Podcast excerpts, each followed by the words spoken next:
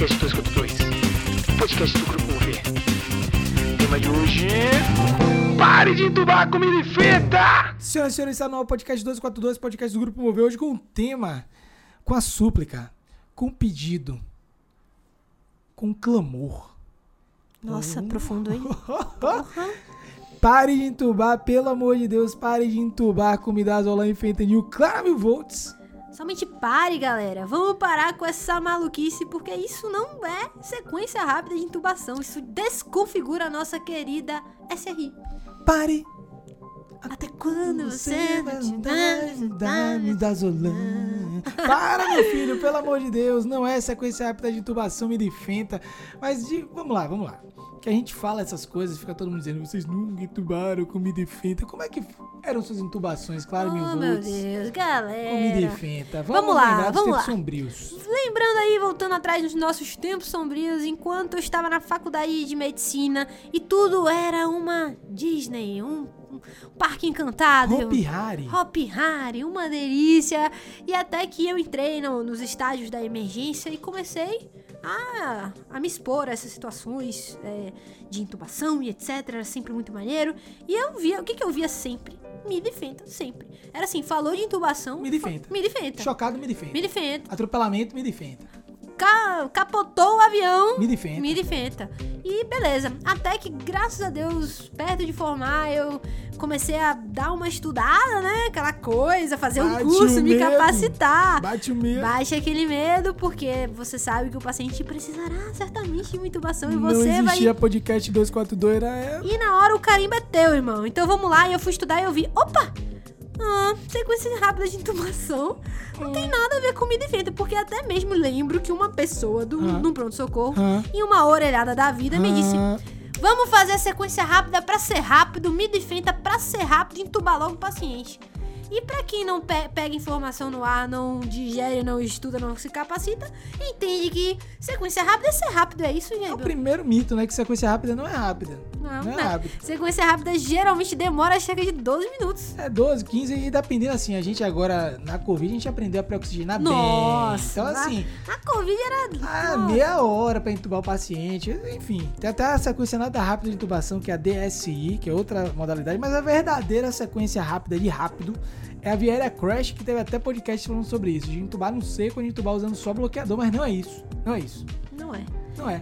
E aí, sequência rápida de intubação é uma matemática simples, né, claro? É, pois é. Conta aí que você sempre adora falar isso. É, eu gosto de falar, ah, ela sabe, ela sabe. Porque é- minha matemática simples, é bloqueador mais sedativo, é paralisia com indução, é um dos sete P's. Pense que sequência rápida eu lembro de sete P's. Sete P's fala de paralisia. Aí o que eu faço? Eu tiro a paralisia e boto um opioide. Vai dar certo. É certo Só o quê? que não. Vai dar merda. Vai dar merda, vai dar merda. A gente tá adorando essa música. Vai dar merda, vai Vai dar merda. Vai dar merda, irmão. Me inventa, não inventa. Mnemônico inventado pelo cão. Pelo cão de pelo manga. Pelo amor de Deus. Então, pessoal, é. Então, mini fenta não tem nada de sequência rápida, tem nada a ver. E vamos falar um pouquinho. Eu também, eu também entubava comida feita, sabia? É sério? É. Ah, bom, eu vou. Assim, eu comecei. Eu já entubei com mini fenta algumas vezes. Deu bom? Tenho vergonha de dizer isso, galera. Mas, mas às vezes, pessoal, quando. entre Assim, amigos. Lógico. Assim que eu me formei, eu fui trabalhar e no local que eu trabalhava não tinha nada além de Mida e Fenta. Não tinham outras opções. É, e eu. Dureza, hein? Dureza. E, e aí nesse local eu até lembro que fui, né? Perguntei, não, e não tem outras drogas, etc e tal. Me deram logo um. um, chega pra lá, ô, ô, recém-formada, o que, que você tá aqui tretando? Maluco, estagiário. Tá maluco, estagiário. E, e, e confesso pra vocês, Giba, que todas as vezes que eu fiz, não foram muitas, mas deu ruim. Deu ruim porque não era a situação ideal, eu não tinha o conhecimento adequado de, de como. É uma malemolência da- de saber lidar de- com as Isso, iatrogenias, com as né? iatrogenia. Com É, a... exato. Iatrogenia, não, com, com os problemas das drogas. É, porque se você faz uma. Qualquer coisa que você faz na medicina, você tem que saber o que que pode gerar de bom e de ruim pro paciente. Sim, E tudo que você pode gerar de efeito adverso, você tem que saber resolver. Porque se você tá fazendo, você tem que saber resolver a merda quando ela acontece. é verdade. Então, é, durante alguns momentos eu utilizei, não foram é, experiências legais. E graças a Deus eu passei disso, passei dessa fase e nunca mais. Vamos e você? lá. Me conta de você. Não, assim, é. Velho, é dureza, viu? Também já trabalhei em lugares que não tinham nem midifenta, mas assim, trabalhar em lugares que só tem midifenta era sofrimento na hora de entubar. Ficava assim pedindo misericórdia. E eu lembro que quando chegou no SAMU, a primeira vez que falaram assim, Etomidado, rapaz, que alegria, parecia festa, todo mundo vibrando, Etomidado, uh! Você sabe, Gêmeo, que eu parei de trabalhar assim que eu que eu entrei no SAMU, eu parei de trabalhar nos locais que eu trabalhava antes por conta dessas condições de trabalho. é uma Sim, coisa sim, eu também fiz que, isso. que o médico tem que saber assim, ah, não, aqui onde eu trabalho não Apesar de tem. ganhar menos, hein? Apesar de ganhar Exato, muito menos. exato, a gente ganhava bem menos. Assim, apesar de, assim, ah, não, gente, no local que eu trabalho não tem.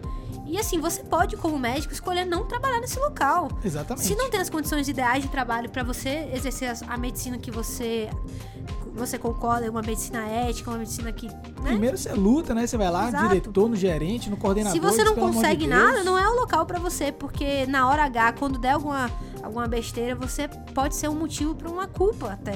Não, é sério, gente. É, é ruim, é Isso é muito sério. Mas vamos falar das duas estrelas, anti-estrelas de hoje. Já ia falar, estrela de quê? Oxi, Anti-estrela, anti-estrela, dos dois capeta. anti-estrela. Dos dois Nossa demônios. anti-estrela número um, fentanil.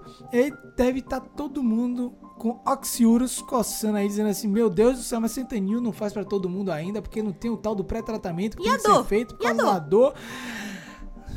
Fentanil, fala até pertinho do seu ouvido. Fentanil nunca foi feito para tratar dor. Estamos falando aqui de intubação no contexto do pronto-socorro. Eu não tô falando de coisas, de decisões tomadas dentro do quartel. Estamos falando de campo de batalha. E muito daquilo que se aplica no quartel não se aplica de maneira nenhuma no campo de batalha. São dois lugares completamente diferentes.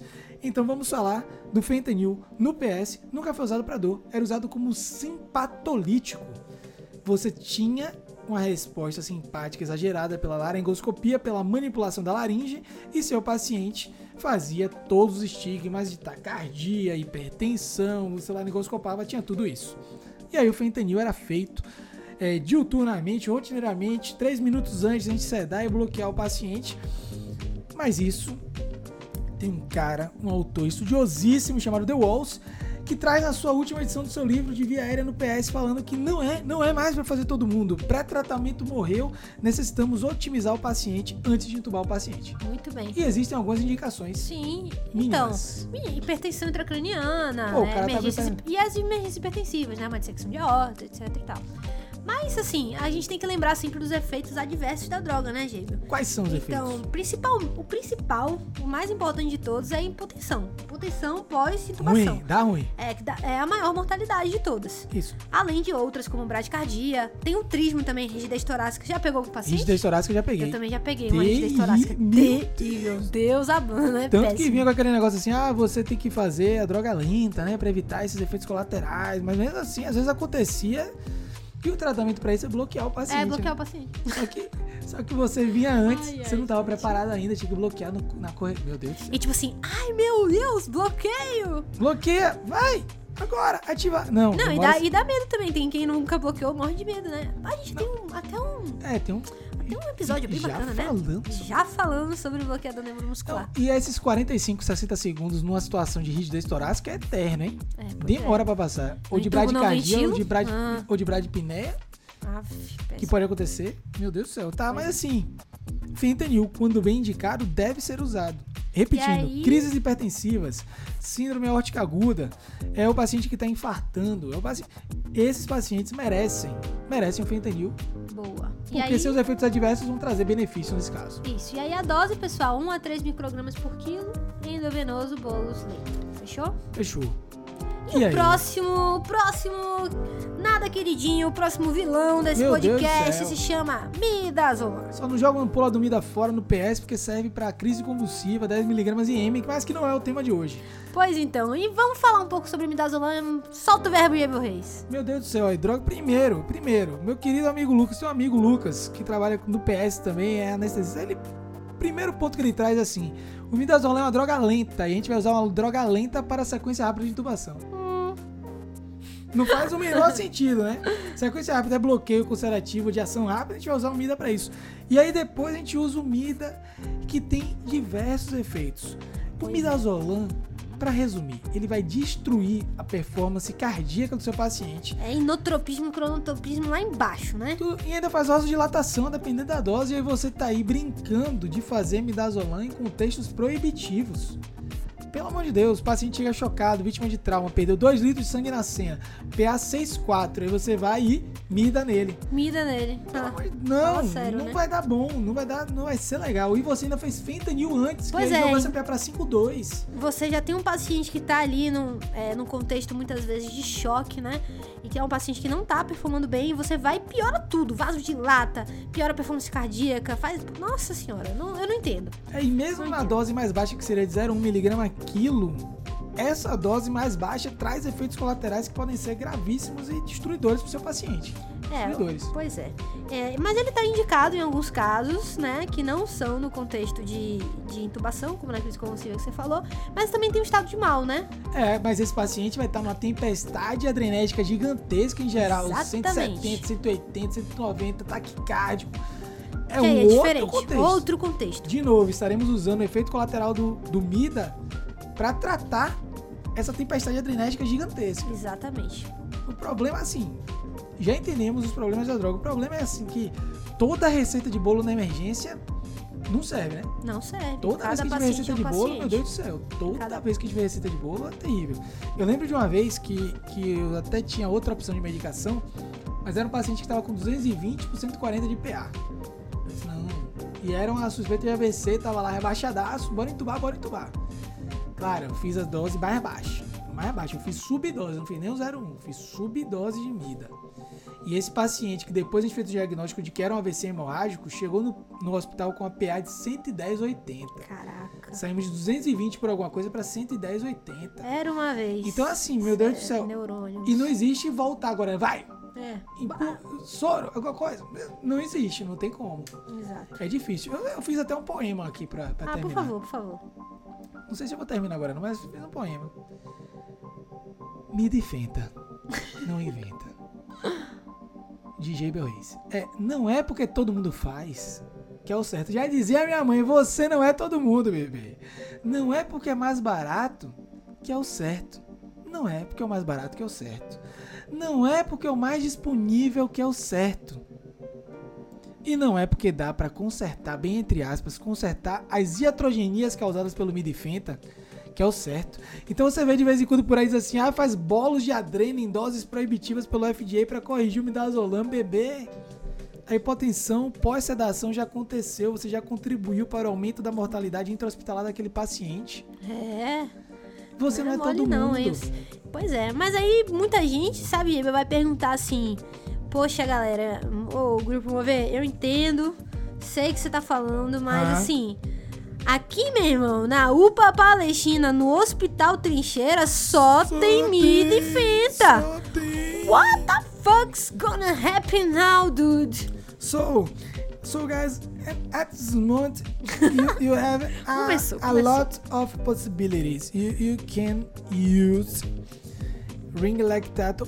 Cara, depende. A gente já trabalhou em situações como essas. A gente, eu já trabalhei em situações como essas no SAMU de Salvador, por exemplo. Lembra que no SAMU só tinha uma ampola de etomidato e uma ampola de queta? De quieta. A quieta ficava pra criança, você lembra? É, eu lembro disso. E aí teve uma vez que eu tava naqueles dias que você não dá nem tempo de limpar o larinho, entubei um, entubei outro. Então usei a ampola de keto, usei a ampola de etomidato, eu só tinha mida. E eu peguei um paciente bem limítrofe do ponto de vista hemodinâmico. O que fazer, né? Então assim, na época eu já tinha certa experiência, eu disse, não, vamos ringuezão aberto, tenta trazer esse paciente para uma PA um pouquinho mais alta, não tinha o conhecimento da adrena puxidose. A adrena puxidose hoje tem que estar do lado, não tem outra opção. Dilui 1mg de adrena em 99ml de soro fisiológico, dose de 0,5 a 2ml para você fazer em bolos, repetir a cada 5 minutos se necessário. E aí você tem a adrena puxidose como opção do lado, você tem o ringer do lado, você tem a nora montada do lado. Essas são grandes opções. Se o paciente está hipertenso, beleza, faz o MIDA e observa. O Fenta, se tiver naquelas indicações que a gente já falou, Se não, não faz. não faz. Tem um bloqueador? Tenho. Então faz o bloqueador depois no MIDA, pelo amor de Deus, faz o bloqueador. Não tem um bloqueador, só tem o MIDA e Fenta puro, faz só o MIDA pecando para dose baixa, de 0,1. Tenta nessa dose mais baixa para evitar iatrogenias.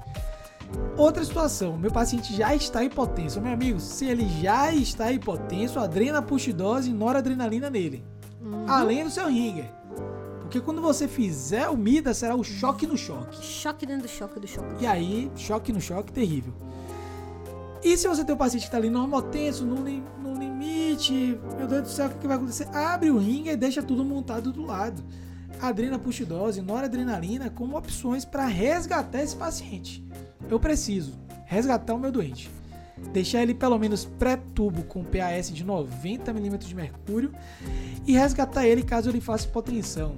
Meu paciente precisa, necessita tolerar o antes, o durante e o depois da intubação orotraqueal. Muito bem. E aí, pra fechar, eu queria falar agora uma frase. Já tô que eu falo um poema, agora é minha vez. Eu queria matar a morte, mas a morte é inteligente. É, meus amigos, senhoras e senhores, podcast 242 com esse apelo, com essa oração, com essa prece, com essa reza, por favor. Pare de entubar comida em frente, se só tiver isso, você já sabe como resolver agora com as orientações do Grupo Mover, podcast 242. Fica por aqui, acompanha a gente nas nossas redes sociais, arroba grupomove.r e até a próxima. Falou!